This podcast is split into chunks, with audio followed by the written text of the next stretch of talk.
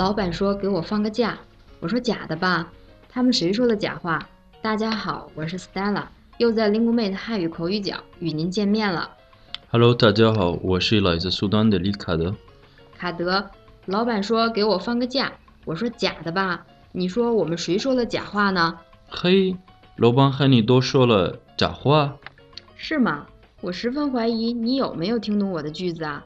那好吧，我们今天的口语角就来说说这个“假”字，它有两个读音，假和假，是个多音字。你知道这个字吗，卡德？哦，我学过。我们学校不久前期末考试结束，现在学生都放假了。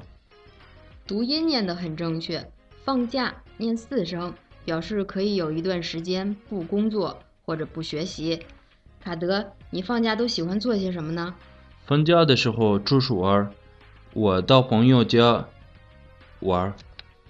卡德，我还要问你，念三声“假”的时候，你知道是什么意思吗？哦，这个我不知道。好吧，没事儿。嘿嘿嘿嘿，对不起，我说假话了，我知道了。行啊，卡德，你都可以去说相声了。假念三声的时候，就是不真实的意思，是真的反义词。说说你见过的假的东西吧。我记得有一次，我买了假的阿迪达斯。哎呀，真可怜卡德。那最后我再来问问你刚才那个问题。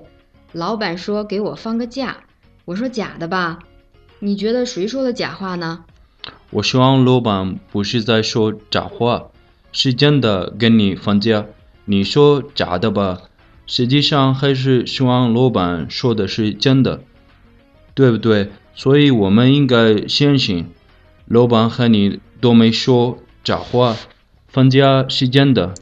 哇，卡德，你这段绕口令说的真不错，看来你真的学会了，不是假的，非常棒。那听众朋友们，放假到底是真的还是假的？你们听懂了吗？快到中国新年了，祝大家放假愉快！